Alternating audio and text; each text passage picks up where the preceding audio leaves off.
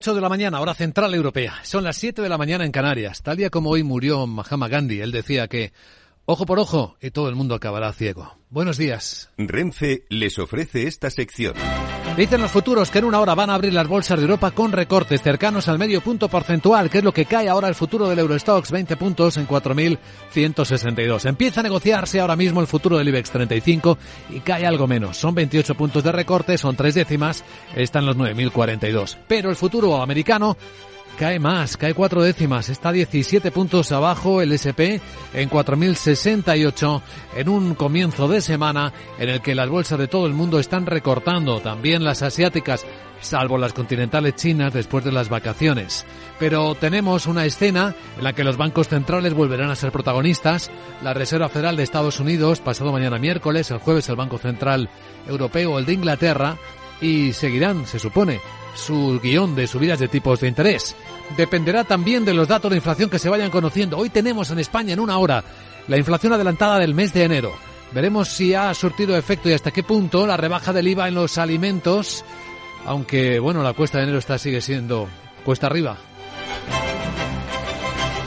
Capital, la bolsa y la vida con Luis Vicente Muñoz. Con los precios de la energía que se moderan en origen, pero quizás no tanto en los recibos, ni se han resuelto los problemas de la industria, como veremos enseguida con nuestro invitado capital, el director general de ACOGEN, de la Asociación Española de Cogeneración, industrias que siguen teniendo enormes problemas, que tienen plantas paradas o no rentabilizadas, precisamente por el marco retributivo, que no es lo suficientemente flexible ni les ha devuelto la rentabilidad.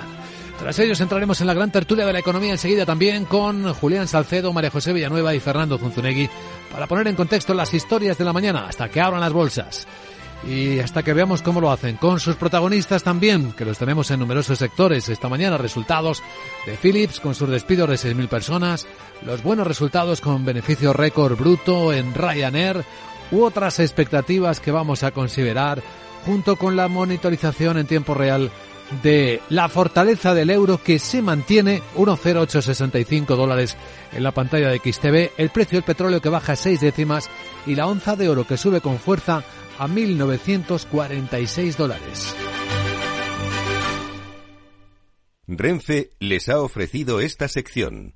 Tío, ya estoy en el tren. A ver si tengo suerte y llego tarde, ya sabes. 30 minutillos y me ahorro el billete. No creo que en media hora me pierda mucho allá en el pueblo. Como mucho al Paco contando por enésima vez cómo conoció a la Juani.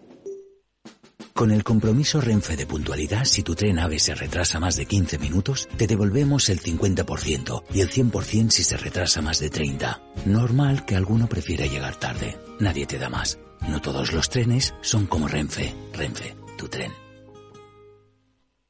Las noticias capitales. Y puntual, sin retraso, como cada mañana, el presidente de Ucrania, Volodymyr Zelensky, pide a los aliados que le envíen rápidamente más armamento para evitar que Rusia prolongue la guerra. Y resiste, dice Ucrania, a la reciente presión rusa en Buledar y Bakhmut, en la región oriental del Donetsk, donde los combates se recrudecen a la espera de esa llegada de más armas. Confía en que las entregas se realicen para marzo, cuando Kiev planea lanzar una gran operación militar para recuperar los territorios perdidos. Rusia espera alargar, dice Zelensky, agotar nuestras fuerzas por lo tanto, tenemos que hacer del tiempo nuestra arma. Tenemos que acelerar el desarrollo. Tenemos que acelerar el suministro y lanzamiento de nuevas operaciones militares necesarias para Ucrania. Zelensky ha reclamado a su vez misiles de largo alcance para hacer frente a los ataques lanzados por Rusia. También espera que sus aliados le entreguen aviones de combate, una opción que al inicio de la contienda había sido rechazada por unanimidad, pero ahora empieza a estudiarse ya en Washington y en otras capitales europeas. Lunes 30 de enero, los ministros de Agricultura europeos vuelven a encontrarse en Bruselas para abordar la situación de los mercados alimentarios. También van a debatir sobre la próxima revisión de la legislación sobre transporte de animales. La presidencia sueca de turno les presentará su programa de trabajo para el semestre y cambiarán impresiones sobre las oportunidades de la bioeconomía, con especial atención a las zonas rurales. Respecto a la guerra, tratarán la necesidad de un enfoque estratégico para el sector, así como los efectos de las importaciones agrícolas procedentes de Ucrania en los mercados de la Unión. Estratégico el acuerdo entre la compañía estatal catarí Qatar Energies con la francesa Total Energies y la italiana Eni para explorar potenciales reservas de gas en aguas libanesas. Una zona que ha disputado con Israel hasta la firma de un acuerdo histórico el pasado octubre. Qatar entra con un 30% de los derechos de exploración y Total Energies Y Eni conservan el 35%. Cada una, la compañía estatal, se ha hecho con ese porcentaje que tenía una empresa rusa. El Líbano tiene puestas grandes esperanzas en el hallazgo de gas frente a sus costas para ayudarle a salir, a salir de la grave crisis económica a la que se enfrenta desde 2019. Y sorprendente dato en el mercado global de los smartphones. Se ha contraído un 11% el año pasado 1.206 millones de unidades vendidas. Niveles de 2013 tras el último peor trimestre, que es el eh, más eh, grave desde que hay registros. Según datos de IDC, eh, el aumento de la inflación y las preocupaciones macroeconómicas han frenado el gasto de los consumidores. La tasa de renovación de móvil se eleva por encima de los 40 meses. Hay un elevado nivel de existencias y el canal se muestra cauto a la hora de asumir nuevos inventarios. IDC aleja cualquier posible recuperación hasta finales de este año y esta situación podría provocar que durante 2023 veamos fuertes ofertas. Todos los fabricantes pierden cuota, tres marcas por encima del 20-25%, Xiaomi, Vivo y Oppo, las tres chinas, y Samsung domina 2022 con un 20% de cuota seguido de Apple con el 17%. Bueno, esperando ya en menos de una hora el dato adelantado de IPC en España, el Euribor no para, va a cerrar este mes de enero con una media superior al 3,3%. Lo que mantiene el indicador más utilizado en los préstamos hipotecarios en tasas no vistas desde finales de 2008, la subida respecto a diciembre es de 31 puntos básicos y 3,8 puntos porcentuales frente a enero del 22, mes en el que todavía estaba en negativo. En la agenda, cuéntanos, querida Sara, está este dato de IPC. Cuéntanos lo que tienes. Buenos días. Muy buenos días. Supongo que recuerdas que es lunes y que estoy de lunes y que empiezo mi agenda de este lunes en España y es que el INE publica el dato adelantado del IPC de enero y se prevé que se modere un poquito. También se conocerán las ventas al por menor de diciembre. Además Hacienda ofrece cifras del déficit público hasta noviembre. En Alemania se publica el PIB del cuarto trimestre y emite deuda a 5 y 11 meses. También subasta deuda Francia. En la zona euro de divulga la confianza empresarial del consumidor y las expectativas de inflación del mes de enero. En Estados Unidos solo hay subastita de deuda a 3 y 6 meses. Luis Vicente vamos a escuchar ahora el jefe de Acogen para que nos cuente cómo les ha afectado las leyes y la subida del gas. Muy buen las leyes y la subida del gas. Sí, uy, Pregúntale si hay la posibilidad de que yo también vaya a gas. Así me podré tirar gases. Eh, jeje. Sí, ya te decía que estaba de lunes. Eh, Chao. Sí, ya te veo. Enseguida saludamos a nuestro invitado, Capital, aquí en Capital Radio.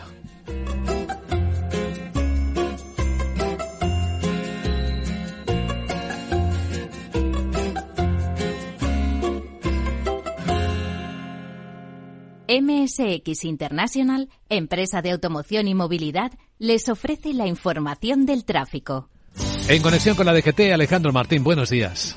Muy buenos días, ¿qué tal? Hasta ahora estamos pendientes de hasta seis siniestros que están complicando el estado de la circulación en el país. Dos de ellos en Madrid, de entrada por la 5, hay hasta 8 kilómetros de retenciones y otro alcance más en la ronda de circulación M40 en Hortaleza, sentido A1 otro en Sevilla, en la 4 en Carmona, sentido Córdoba, ya en Cádiz en la 7, a su paso por los Cortijillos, sentido Marbella, en Guipúzcoa, complicada también la P8 por un accidente en el Goibar hacia San Sebastián y otro alcance más en Almería, en la 7 en Aguadulce, sentido Málaga. Al margen de esto vamos a encontrar también complicaciones, aumento de tráfico de entrada a la capital madrileña por la 2 en Torrejón de Ardoz, a 4 Pinto y Butarque, a 42 en el entorno de Parla y también en Toledo en esta misma A42 en Illescas, sentido Madrid. También complicada en Málaga, la 7 en la Cala del Moral hacia Málaga capital y ya por último en Sevilla de entrada por la 49 a su paso por Tomares.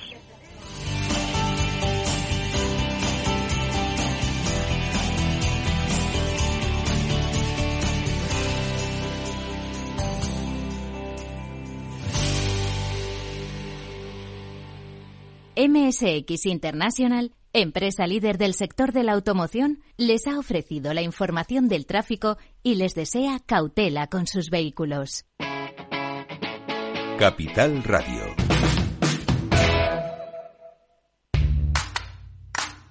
¿Qué tiene que ver IG con Societe General? Pues desde hoy mucho. Lanzamos los multis, productos cotizados emitidos por Societe General, disponibles a través de nuestra plataforma de trading. Elige el apalancamiento con el que estés más cómodo y multiplica tu exposición a los mercados financieros. Esos son los multis. Tú decides. Sé el primero en operar con ellos. Más información en IG.com.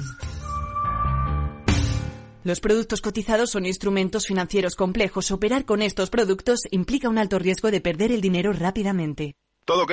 Tienes una salud de hierro, Miguel. Gracias, doctor. Desconecto, que tengo una reunión de trabajo.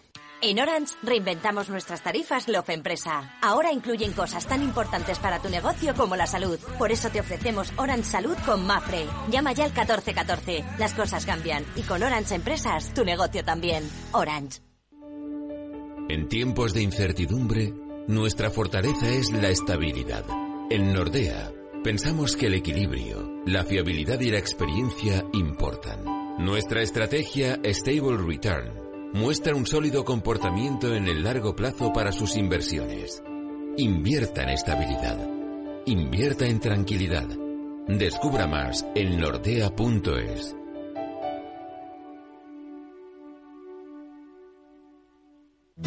¿Traerías tu hipoteca a Cuchabank si te mejoramos las condiciones? Consúltanos directamente. Cuchabank, tu nuevo banco. Más info en cuchabank.es.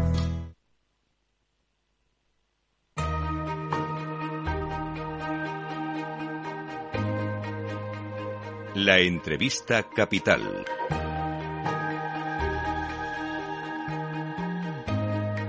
Luis Vicente Muñoz. Vamos a entrar un poco más a fondo en un problema que no ha solucionado España y que, bueno, está prolongando la incertidumbre a la parte de la industria que es cogeneradora de su energía. Entra en este 2023 en un contexto regulatorio que extiende o prorroga la incertidumbre que ya arrastra desde el año 2022, año en el que dos de cada tres cogeneradores industriales pararon en un sector que está regulado y al que la ley, en teoría, garantiza la cobertura de costes. Así que empezamos el año, se acaba el mes y no parece que haya muchas novedades. Vamos a preguntárselo directamente a nuestro invitado capital, don Javier Rodríguez, es el director general de la Asociación Española que agrupa la industria de la cogeneración. Don Javier, ¿qué tal? Buenos días. Buenos días, Luis. Pues si no hay novedad que usted nos cuente, eh, ¿se va a continuar el, el desastre del año pasado para la industria cogeneradora? Bueno, pues esperemos que no. Yo creo que lo ha expuesto perfectamente cuál es la situación de un sector industrial que está en total incertidumbre y al cual llevábamos desde mayo del año pasado pues esperando eh, pues por ley una, una, un cambio regulatorio que permitiera operar a las plantas. El gobierno a finales de este año lo que ha hecho es prorrogar el sistema anterior en vez de emitir uno nuevo y bueno, realmente los, el inicio de año que hemos tenido en enero ha sido pues catastrófico. Estamos produciendo pues la mitad del año pasado, que ya fue un año pues terrible para nosotros. Entonces, bueno, pues estamos en total incertidumbre y en espera de, de, sabemos que el Ministerio está trabajando, pero en espera de que se promulgue un nuevo marco en el que todas nuestras industrias que producen el 20% del PIB industrial del país, pues puedan volver a producir su energía con cogeneración. Esperando, por lo tanto, todavía incertidumbre que se prorroga. Y una pregunta inocente. La energía que la industria cogeneraba y consumía, ¿por qué, por qué eh, energía ha sido reemplazada? Bueno, pues la energía que nosotros consumimos ha sido reemplazada por ciclos combinados. Entonces es también un, pues una grave falta a la eficiencia energética del país, pues porque nosotros somos una herramienta de eficiencia energética y cuando nuestra electricidad se reemplaza por la de un ciclo combinado, pues el país consume un 30% más de energía lo cual conlleva pues un 30% más de emisiones y un 30% más de ineficiencia. Pensemos que el año pasado ha sido récord en este país en generación de energía eléctrica con gas, con ciclos combinados, y un 20% de toda esa electricidad que han producido los ciclos, pues ha sido reemplazando la que producían las industrias de una manera más eficiente. Eh, contaba el dato de que el año pasado llegaron a dos de cada tres cogeneradores a parar. ¿Dónde estaría el límite en el que no resistirían más este año? O sea, ¿cuál es el plazo para que se pare todo? Pues mire, en el segundo semestre de este año, el 1 de julio, realmente si no se ha cometido una reforma, el sistema actual que tenemos colapsará el 100% de las plantas pues porque va dando unos resultados, unos precios que son totalmente eh, irreales, ¿no? No tienen ninguna coincidencia con los precios que se cotizan de los mercados eléctricos y de los mercados de gas, que son los mercados en los que nosotros pues, competimos con, con otras tecnologías y, y, en los que compramos el gas. Entonces, bueno, pues comprenderá que la preocupación de todas estas industrias es máxima. ¿Cuánto tiempo se lleva hablando del nuevo marco retributivo y del nuevo marco de subastas? Bueno, pues realmente nosotros ya empezamos en el año 2020 a decir, incluso antes de la crisis, que, que el sistema estaba agotado, ¿no? Después de, de, bueno, pues más de siete años con el mismo sistema y bueno, especialmente a partir de la crisis de Ucrania, no fueron, no fuimos solo nosotros, sino el propio gobierno el que reguló por ley que había que cambiar el sistema, tener una nueva metodología que se adaptara pues a esa volatilidad, a esos cambios abruptos y volatilidad que tienen los mercados. Entonces, a nivel legal hemos estado esperando desde año, pero desde, desde mayo pasado pero bueno, lo que parece obvio a todo el mundo es que el sistema que tenemos regulado, bueno, pues ya no se arregla con, con unas manos de pintura, ¿no? Lo que hay que hacer es construir un nuevo un nuevo marco en el que las industrias pues podamos funcionar. Todo el mundo se queja de que es complejo hacerlo, pero ¿tiene usted alguna idea, don Javier, dónde está el atasco en el lado del gobierno? ¿Por qué se está retrasando tanto? Bueno, es cierto que es complejo regular los sectores energéticos, ¿no? Y nosotros, bueno, pues también empatizamos con, con el muy difícil año que ha tenido el gobierno y, la crisis que, que tenemos, ¿no? No debe ser sencillo gobernar y asignar prioridades, ¿no? Pero bueno, nosotros lo que venimos a decir es que eh, la industria es suficientemente importante para que ahora ya se, se priorice y, y esté en el primer lugar de la agenda del, del Gobierno y del Ministerio de Transición Ecológica. Pues ahí está la escena y de nuevo llamamos la atención sobre ella porque es suficientemente importante. Don Javier Rodríguez, director general de la Asociación Española de Cogeración, gracias por atender esta llamada de Capital Radio y buen lunes, buena semana. Gracias a ustedes y mucho ánimo también.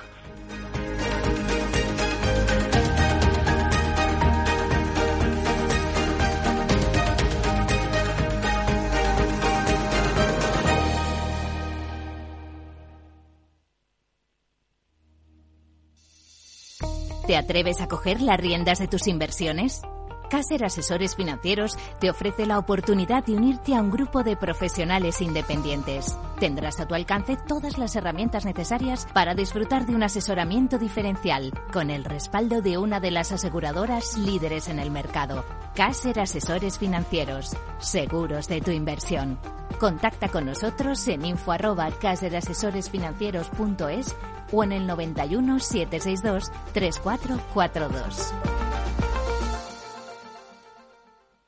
¿Es de los que busca oportunidades en todas partes? CMC Markets le ofrece más de 12.000 productos en una sola plataforma múltiples veces premiada, con comentarios de mercado de expertos, noticias de Reuters, herramientas de análisis y mucho más. Todo ello para inversores comprometidos con su trading. Opere con el mejor. Pruébelo sin compromiso con una cuenta demo. Entre en cmcmarkets.es o llame al 911 140 700. CMC Markets. Más de 30 años siendo su broker online de confianza. Los CFD son instrumentos complejos y están asociados a un riesgo elevado de perder dinero rápidamente debido al apalancamiento. El 77% de las cuentas de inversores minoristas pierden dinero en la comercialización con CFDs con este proveedor. Debe considerar si comprende el funcionamiento de los CFDs y si puede permitirse asumir un riesgo elevado de perder su dinero. Si quieres conocer mejor las empresas con las que trabajas, empieza por Informa. Compruébalo con tres informes gratis, el nuestro para que nos conozcas más y los dos que tú elijas para tu negocio. Solicítalos ya en Informa.es. Informa, líder en información empresarial. Capital Radio, la genuina radio económica.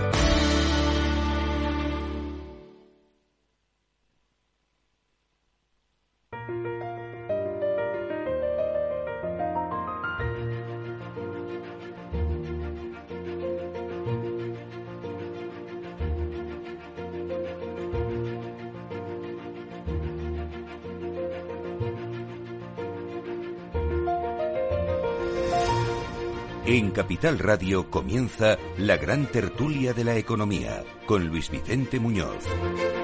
Y hoy en la gran tertulia de la economía con María José Villanueva, que es miembro de la Asociación Española de Ejecutivas y Consejeras de GECON y consultora de salud y farma. ¿Cómo estás María José? Buenos días. Buenos días Luis Vicente.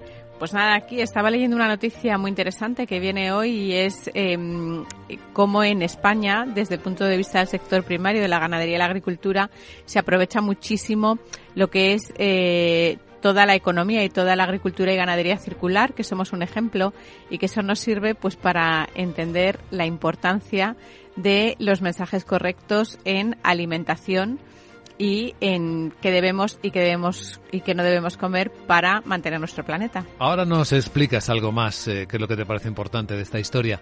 Está con nosotros también Fernando Zunzunegui, abogado y profesor. ¿Qué tal, Fernando? Buenos días. Buenos días, pues encantado de, de estar aquí, de escuchar a María José.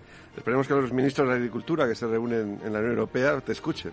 Sí, sí, van a hablar de esto, van a hablar de los precios de la agricultura, de cómo están las cadenas de suministro. He visto en su agenda que tienen, bueno, hemos contado ya esta mañana que tienen algunas cosas, aparte de las clásicas de las que todos hablamos, efectivamente eh, van a hablar sobre la legislación de transporte de animales, bueno, muchas cosas. La bioeconomía, como se llama también ahora, con especial atención a las zonas rurales, todo esto. Bueno, también con nosotros esta mañana Julián Salcedo, que es eh, doctor en economía, como saben es el presidente de la, del Foro de Economistas Inmobiliarios y socio director en CEFRE. ¿Cómo estás, Julián? Muy buenos días. Buenos días, Luis Vicente. Bueno, pues esperando que se publique o se dé a conocer el dato del IPC adelantado del mes de enero. Eh, vamos a ver si realmente han tenido algún impacto estas medidas, en concreto la bajada del IVA del gobierno. Dentro de media horita, poco más o menos, lo conoceremos. Sí, sí, se admiten apuestas. ¿Tú qué crees? ¿Que habrá tenido impacto y en qué sentido? ¿En la subyacente, en la general? Eh, Luis Vicente y compañía, lamento decir que después de haber conocido el dato de PIB eh, del 5,5% en 2022, eh, ya tengo serias dudas acerca de la fiabilidad de los datos que se publiquen, ¿no? Después de estos cambios estadísticos que se producen. Yo apuesto porque va a bajar sí o sí, ocurra lo que ocurra, tiene que bajar, ¿eh? Lo bajarán. Eh, un número menor al que tuvimos en el mes de mm, diciembre, que fue, recuerdo, el 5,7 tasa general y el 7% de tasa subyacente. María José, ¿tú sí, yo creo, sí. sí, yo, yo creo, yo creo que lo que bajará será el dato de IPC general, que es con el que se indexan la mayor parte de las revisiones de contratos, etcétera, y sin embargo apuesto a que el IPC subyacente eh, subirá al menos ligeramente, aunque sea una o dos décimas. ¿Y tú, María José? Bueno, yo lo que pienso también es que eh, el dato que va a venir eh, va a continuar con la bajada. Lo que pasa es que, como decimos, todo depende de cómo se, se, interprete y cuáles son los indicadores que lo alimenten. Que eso es lo que, lo que pensamos que está cambiando en este momento. Eh, la verdad es que lo que apreciamos los consumidores en general es que eh, los precios siguen altos incluso dentro de lo que es la alimentación, yo no encuentro grandes diferencias entre lo que había en Navidad y lo que hay ahora, porque yo voy a la compra todas las semanas, ¿no? Para alimentar a mi familia. Y bueno, yo tengo, tengo dudas precisamente por la transparencia de cuáles son los indicadores que movilizan todo. Bueno, pues como pasa en el mercado de trabajo y en otros tantos mercados, ¿no? Hmm. Fernando. Sí, bueno, los precios suben y es, difícil que bajen. ¿eh? Hay una resistencia a la baja incluso cuando se quitan, se reducen los impuestos como el IVA, pues, pues se tiende a, mantener los precios y no a, aplicar estas medidas eh, fiscales. Bueno, aquí tiene mucho que hacer, lo hemos dicho muchas veces, eh, la competencia. Hay una autoridad en España que debía ser más activa en, hacer efectivo el que no haya competencia desleal eh, por parte de las empresas ni posiciones de control de mercado. estamos en el momento ya de, inflexión en cuanto a la inflación eh, tiene mucho que decir el Banco Central Europeo. Vamos a ver en qué medida eh, hay una subida de tipos, eh, mm, ya de las últimas que va a haber, y definitivamente se empieza a controlar la inflación. Bueno, mientras tanto ya habéis visto el Euribor, tenemos, lo tenemos en tasa media en el 3,3% en enero. Estamos lanzando la advertencia que quienes vayan a revisar pronto sus tipos de hipotecas variables, lo que les supondrá, pueden hacer los cálculos. ¿eh? pues la verdad es que da un poquito de miedo escuchar esos números para las personas que, que tenemos hipoteca, ¿no? Yo me incluyo entre ellas porque la verdad es que las subidas son considerables. Da igual que tengas una hipoteca pequeña o una hipoteca más grande. Y, y bueno, eso sí que puede comprometer a muchas familias.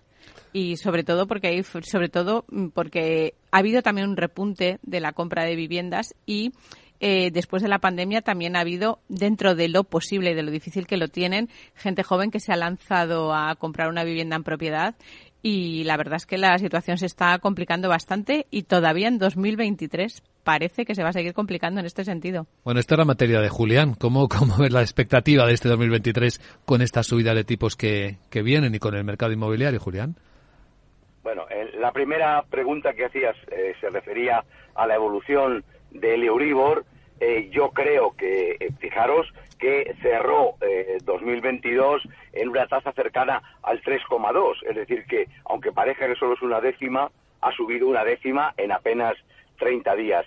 Tiene que seguir subiendo mientras que el Banco Central Europeo mantenga su política de seguir subiendo el tipo de referencia al menos entre 25 y 50 puntos básicos. ¿no? Yo creo que fácilmente cerrará el primer trimestre de 2023 el Euribor en el 3,5%, que me parece incluso una subida bastante prudente. En cuanto a la vivienda, pues efectivamente eh, ya he dicho en alguna ocasión que eh, más que el impacto del Euribor estamos asistiendo a un cambio de ciclo en el sector inmobiliario eh, en todo el mundo y también en España, como no puede ser de otra manera, y esto va a suponer que efectivamente las transacciones se vayan a reducir.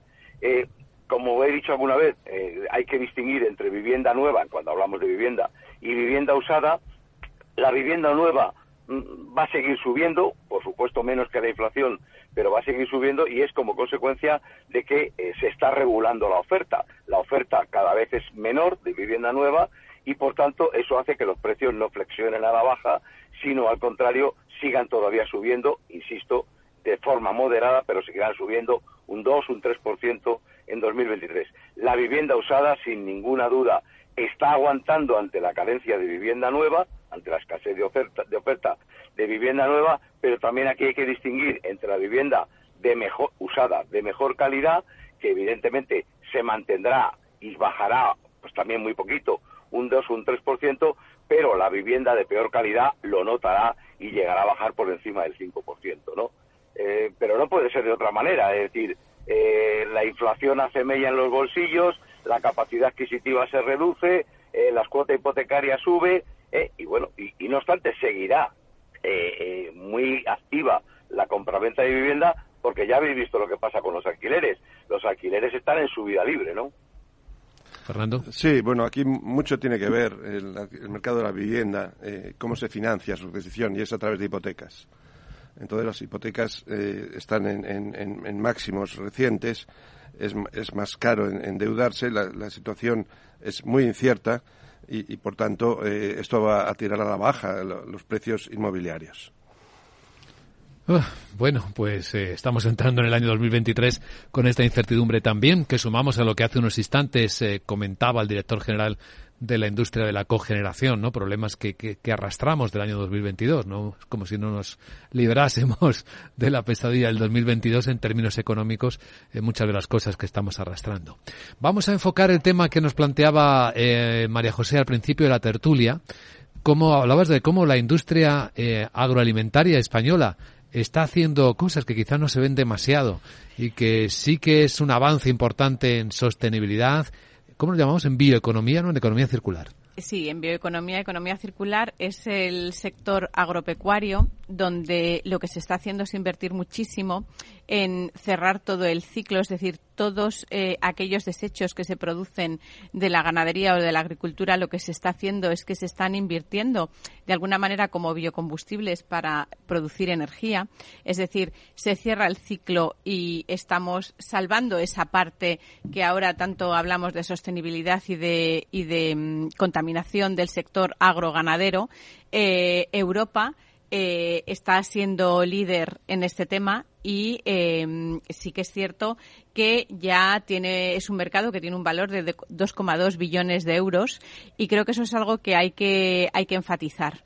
Y va también muy relacionado con las medidas que se toman en cuanto al consumo de alimentos y ahora que acabamos de hablar del IPC y acabamos de hablar de las bajadas del IVA, recordemos que el IVA de la carne y el pescado no se ha bajado. Y bueno, pues eso también hemos dicho que tenía un componente ideológico en la alimentación de, las personas. Y aquí vemos cómo eh, en Europa y en España nos podemos alimentar tranquilamente de lo que produce nuestro ganado y con una pesca eh, bastante sostenible también, eh, sin dañar al medio ambiente y donde se está invirtiendo además muchísimo. El continente americano es el que tiene esas grandes eh, ganaderías donde estamos hablando de, cabezas de ganado que pueden llegar a, a superar las 50.000 cabezas de ganado, aunque también muchas son en extensivo, pero creo que nos tenemos que empezar ya a enterar y tenemos que empezar a conocer que España y Europa son punteros en cuanto a lo que es la bioeconomía y que podemos consumir tranquilamente con una dieta adecuada nuestros productos porque estamos andando hacia la sostenibilidad y hacia esa bidireccionalidad entre lo que consumen los animales que producimos y lo que ellos luego también son capaces de retornar en beneficios y en proyectos principalmente energéticos para las personas. Interesante. Estamos en la gran tertulia de la economía observando cómo cambian las cosas. Bueno, y tenemos más cosas que comentar en un instante. De forma no intencionada, los usuarios pueden abrir agujeros de seguridad al conectar su ordenador o smartphone a la red de su empresa, incluso cuando utilizan una VPN. Reducir la superficie de ataque con un modelo Zero Trust se ha convertido en una necesidad para las empresas. Descubra más en zscaler.es.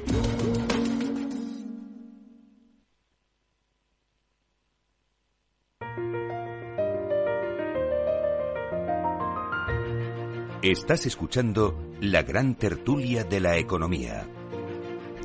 Aprovecho para adelantaros que las bolsas de Europa van a empezar la sesión de este lunes, de esta semana, con caídas en torno al medio punto porcentual. Eso es lo que baja exactamente ahora, 22 puntos. El futuro del Eurostox 50 en 4.160. El del IBEX baja un poco menos. Son 26 puntos, así que son tres décimas de recorte en 9.044. El futuro americano viene bajando lo que el Eurostox, cinco décimas el SP, 21 puntos en 4.062, según estoy viendo en las pantallas de XTV. ¿Te interesa la bolsa? Pues entonces tienes que saber esto. XTB te regala una acción por abrir una cuenta. Has oído bien, te la regala.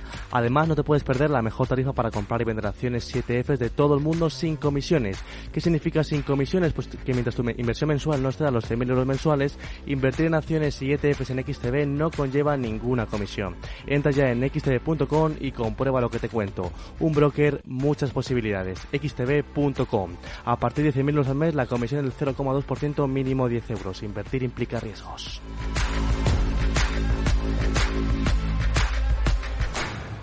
Bueno, pues seguimos en la gran tertulia de la economía, aquí en Capital Radio, con Julián Salcedo, Fernando Zunzunegui y María José Villanueva. Entonces, la porra sobre el IPC, ¿cómo va? ¿Cómo ha quedado? Que no me he dado mucha cuenta. Creemos que va a moderarse la tasa general, ¿no? Hemos concluido todos en eso. Pero que la subyacente puede repuntar, ha dicho Julián, y habéis dejado en el aire algo que es bastante inquietante empezamos a desconfiar de nuestras estadísticas, de cómo medimos las cosas, sobre la credibilidad de nuestras estadísticas? Eso he sido yo, Luis Vicente, ¿eh? y lo siento decir porque nuestros organismos públicos, como el INE, por ejemplo, eh, siempre han gozado de un prestigio tremendo, como también lo hizo el CIS en su momento, ¿verdad? Pero bueno, eh, es no, no, no puede ser casualidad que se haya cambiado la dirección, la presidencia del INE, y se hayan revisado curiosamente al alza eh, los parámetros del IPC, en realidad el consumo, cuando hemos visto, claro, hemos alcanzado un 5,5, cuando hemos visto que hemos cerrado el cuarto trimestre de 2022 con un crecimiento tan exiguo como el 0,2%, que es tanto como decir cero, ¿no? Eh, entonces, claro, que estábamos en un 4,4, saltamos al 5,5, un, un 1,1%, eh, por ciento, eh, que es aplicable a los tres primeros trimestres del año, porque ya sabemos que el, cuarto ha sido un desastre, eh, entonces a mí por lo menos me lleva a, tener que realizarlo con mucho más eh, precisión y de lo dar por bueno el dato con mucha más prudencia. Bueno, teóricamente estamos bajo también una disciplina europea estadística. Eurostat es la que marca las normas con las que se miden aquellos datos que deben ser homologables en los países socios de la Unión Europea, si no estoy equivocado. ¿O no es así? Sí, absolutamente de acuerdo, sí, sí, pero bueno, eh, eh, insisto, a, mí no, no, o sea, creo que a todos nos ha sorprendido un dato tan, tan bueno como el 5,5. El presidente del gobierno anunció apenas tres días antes del cierre del año que llegaríamos al 5% y no solamente hemos llegado al 5%, lo hemos superado amplísimamente, ¿no? Hmm. Fernando, ¿qué opinas?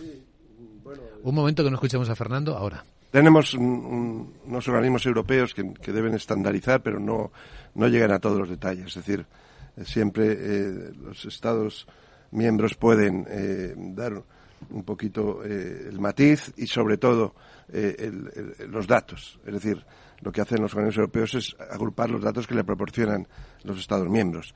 Y luego también la forma en que se presenten. Esto es muy importante. Esta presentación política de los datos puede tener un sesgo en la opinión pública. De ahí la importancia de los expertos, eh, que analicen y verdaderamente eh, nos den una información neutra. Pero eso es muy difícil, ¿no, Fernando? Porque la estadística se puede leer de muchas maneras. A tu favor, en contra o incluso neutralmente a veces, ¿sí? Bueno, lo, malo de, España es que discutimos hasta los datos. Entonces, claro, ahí, ahí quiebra un poquito la toma de decisiones. Eh, técnicamente, eh, los resultados de una estadística no se pueden discutir. Luego se pueden presentar políticamente y entonces poner énfasis en unos aspectos, olvidar otros y hacer comparaciones pues que sean favorables a tus intereses. Bueno, esto está dentro del margen político, pero está aquí en la opinión experta que debe eh, establecer esa neutralidad eh, para que la opinión pública pueda eh, hacerse un juicio fundado de, lo que ocurre. Aquí no sabemos muy bien si España es el país líder en Europa económicamente, que está en, mayor posición, o somos los últimos y más retrasados en Europa en cuanto a la recuperación de la pandemia y somos aquellos que todavía no hemos recuperado la posición anterior al COVID. Entonces, claro, eh, esto crea una eh, incomprensión por parte de los ciudadanos y un posicionamiento político más que real. María José.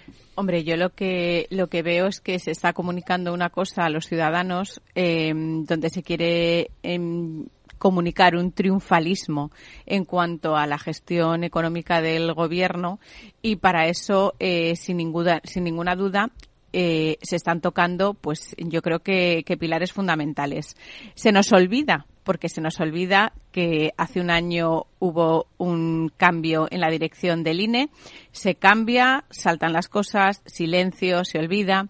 Eh, también hubo pues todo el cambio que hubo en Indra, así como ha ocurrido en otras instituciones. Lo que pasa es que los ciudadanos en el día a día nos olvidamos y nos quedamos en las noticias recientes. Pero esto es algo que va ocurriendo a lo largo del tiempo y que al final, pues evidentemente lo que lo que tiene es el impacto de decir, bueno, pues las cifras eh, que queremos que salgan eh, son estas y entonces vamos a conseguir que estas cifras sean estas y que se comuniquen y que se comuniquen estas cifras.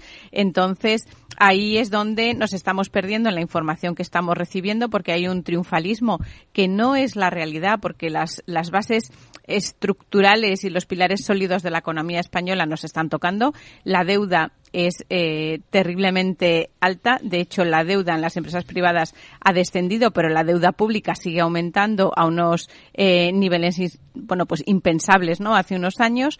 Y luego, pues también lo vemos reflejado, al igual que, en el tema del IPC, lo vemos reflejado, pues en los datos de, de empleo, por ejemplo. Y aquí son los expertos los que, elevando la voz, están consiguiendo que eh, se tengan en cuenta determinadas cosas. Si todos nos callamos y damos por bueno lo que se comunica, cuando sabemos que hay cosas que, que, bueno, pues que no coinciden porque los indicadores claramente te están diciendo otra cosa, bueno, pues hay que elevar la voz y decirlo porque creo que eso es algo que todos los ciudadanos agradecemos porque todos no somos expertos en todo.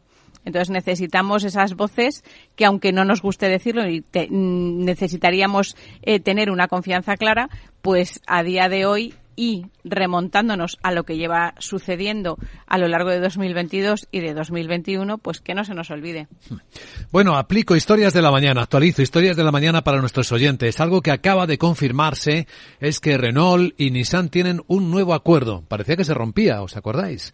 La firma francesa Renault con la japonesa Nissan, pues han, han trabajado mucho, eh, ha habido mucho jaleo entre medias, pero lo han logrado y finalmente Renault, en virtud de este nuevo acuerdo, va a reducir su participación en la japonesa Nissan hasta el 15%, desde el 43% que tenía inicialmente, así están equilibrados, que es la misma participación que Nissan tiene en Renault. El principio de acuerdo, que involucra también a negociaciones en otras áreas de cooperación como la producción de vehículos eléctricos o la potenciación de sus negocios en Europa, India y Latinoamérica, tiene que ser aprobado todavía por los consejos de administración de Renault, de Nissan y de Mitsubishi Motors, que también es la tercera involucrada o integrada en esta, en esta alianza. En lo que a la participación mutua respecta, Nissan dice que esta reestructuración le parece un paso hacia una gobernanza equilibrada y una participación cruzada para fomentar eficiencias operativas eh, de una forma más equilibrada. Eh, en el esquema actual, eh, Renault dominaba a Nissan. La firma japonesa no tenía derecho de voto en el fabricante francés, que es una reivindicación que mantenía la japonesa y que ahora por fin se soluciona con este nuevo acuerdo, que parece mucho más efectivamente equilibrado, ¿no? ¿Nos parece? Bueno, vamos a ver. Eh, sí, Julián. Adelante, adelante, Fernando, adelante. Eh, bueno, aquí está el trasfondo, es el, es el coche eléctrico. Eh, Toyota mm, también nos está informando que va a reconsiderar su estrategia en el coche eléctrico las dudas sobre Tesla, de algún modo, con esta subida en el precio de la cotización, se diluyen y, más o menos ha mantenido las expectativas y el impulso del coche eléctrico en China. Entonces, eh, lo que está en el trasfondo de toda la industria de automoción es el, coche eléctrico y el coche autónomo y su desarrollo definitivo, su consolidación o el mantenimiento de la industria del automóvil tradicional. Es muy curioso cómo todavía está gestándose cómo se va a gestionar el futuro del los futuros modelos de automóvil, ¿eh? No lo tienen claro. De hecho, y esto Adelante, Julián. No, no, no, Julián. Venga, Julián.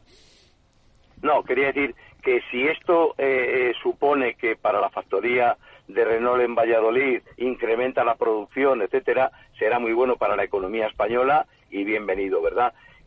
quería hacer un matiz al respecto porque me ha resultado muy llamativo este comentario que habéis hecho relativo a la gobernanza, eh, de que no estaba representado en, los órganos de administración eh, la participación que tenía Nissan, en Renault, etcétera. Fijaros que, eh, quisiera recordar que en materia de gobernanza, de luego Japón es un país envidiable y en muchísimos sentidos, en casi todos, pero curiosamente en materia de gobernanza empresarial eh, fue es uno de los que van más atrasados, ¿no? Eh, de hecho, eso que se llama gobierno corporativo o la gobernanza fue el último en incorporarse y en adoptar unos estándares similares, que no son homologables exactamente a los del resto del mundo occidental y en concreto a los europeos. Así que no me extraña que efectivamente tengan que hacer esfuerzos para profundizar en los aspectos de gobernanza en la alianza entre ambas empresas. María José. Bueno, yo lo que iba a comentar es que Toyota es una de las empresas que más ha estado pensando en el coche eléctrico, es decir, que más ha estado eh, pensando en otras alternativas más allá del coche eléctrico y bueno, pues eh, siendo el, el, vendedor número uno del mundo en automóviles, otra vez, pues eh, realmente es importante lo que haga. Eh, y en cuanto a lo que es el tema de la gobernanza que, que decía mm, Julián, eh, sí que es cierto que es muy distinta. Yo he trabajado en una multinacional japonesa y desde luego no tiene nada que ver los principios por los que se rigen también he, trabajado en una multinacional europea donde había, eh, donde el, bueno, el CEO es una persona francesa y hay muchísimas personas francesas. Y si hablamos, hablamos de dos culturas muy diferentes que tienen que llegar a entenderse con un nuevo porcentaje. Es decir, yo creo que ahí va a haber grandes cambios eh, por la forma de, de, entender las cosas y eh, por la forma de entender el liderazgo que creo que eso es muy importante y que puede llevar a grandes cambios. Lo que también veo es que eh, creo que Nissan tiene bastante que decir, creo que Renault está sufriendo bastante en las ventas de sus coches y que, bueno, pues que probablemente haya una voz de Nissan que haya que escuchar porque, bueno, sí que es una marca que se ha reinventado quizás un poquito más que, que Renault, ¿no? Hay un nuevo equilibrio, una nueva alianza, por lo tanto. Bueno, y en estos últimos minutos tenéis que comentar la noticia más llamativa, seguramente, de eh, los mercados que han cambiado en 2022. ¿Habéis visto que ha entrado en contracción, y además fuerte, el mercado de los smartphones? Una caída del 11% en 2022. Son 1.206 millones de unidades vendidas. Eh, son los datos de IDC, de la consultora, que es la que hace las mediciones más precisas, y se muestra una tendencia que puede continuar este año, lo que para quienes esperan cambiar de teléfono móvil va a ser buena noticia, ¿no? Porque seguro que va a haber ofertas y promociones importantes porque debe haber bastante en stock. ¿Quiénes son los que más han caído? Tres marcas, Xiaomi, Vivo y Oppo. Cada una se dejaron más de un 20%.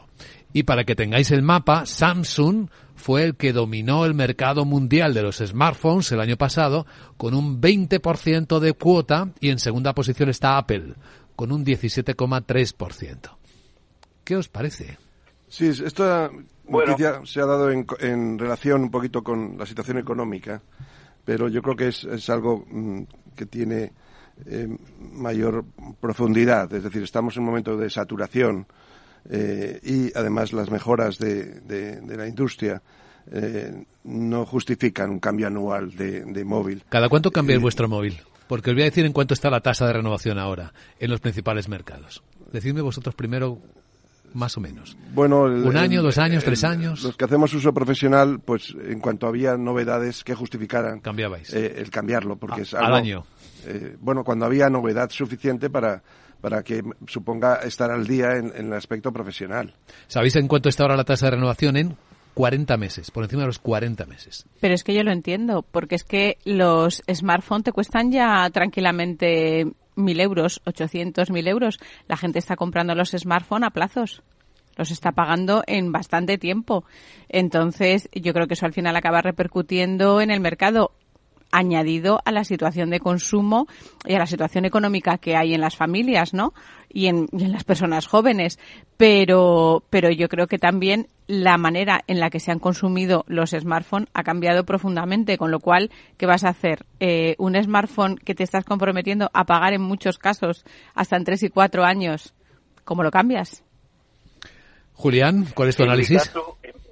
en mi caso, tres años y nunca, nunca compro eh, la última novedad salida al mercado, ¿verdad? Me conformo con la anterior o dos anteriores porque para mí resultan suficientes, lógicamente como un instrumento de trabajo, ¿no? Pero fijaros que yo quería añadir un matiz. Los economistas siempre hemos creído, siempre hemos defendido que los avances de la tecnología, que las economías de escala por volumen de ventas, etcétera, lo que hacían era rebajar el precio de los productos, ¿verdad? Y nos estamos encontrando en el mercado de la tecnología en de tecnología móvil, ¿no? En concreto con las dos grandes marcas que lideran el mercado, que son Samsung y Apple, en que esto no ocurre. Las, los nuevos avances tecnológicos, que en muchos casos incorporan muy poquitas, me parece a mí, novedades respecto del anterior, salen a un precio tremendamente alto, ¿no? Entonces, yo creo que, claro, lo que estamos comprando realmente es la publicidad de una marca. O sea, eh, Samsung y Apple vencen a, lo que ha dicho Xiaomi, Oppo y los demás no por calidad, sino porque realmente estamos comprando una marca que de prestigio frente a las otras que se asocian con una marca de, de, low cost, no sé si de menor calidad, que no lo son, o de menores prestaciones, pero sí de low cost, ¿no? Entonces, esto es lo que no puede ocurrir. Hay que ponerse las pilas, me refiero a los grandes fabricantes como Samsung y Apple, ¿eh? y bajar de la nube y poner a precios asequibles. Bueno, dejemos que las empresas decidan su estrategia.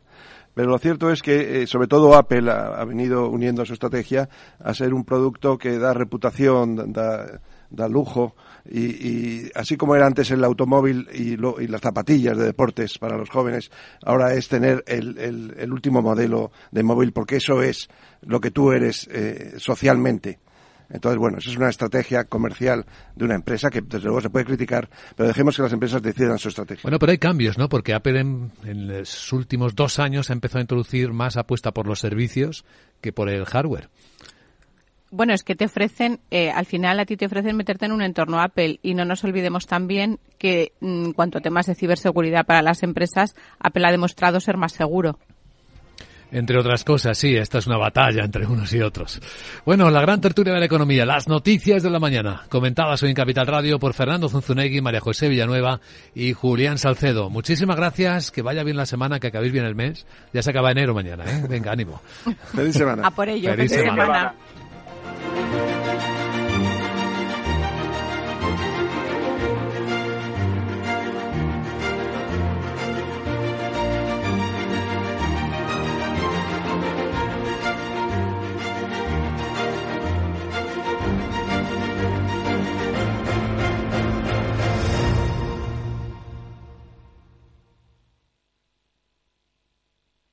Lauri, decidido. La despedida la hacemos en Gandía. Prepara el bikini.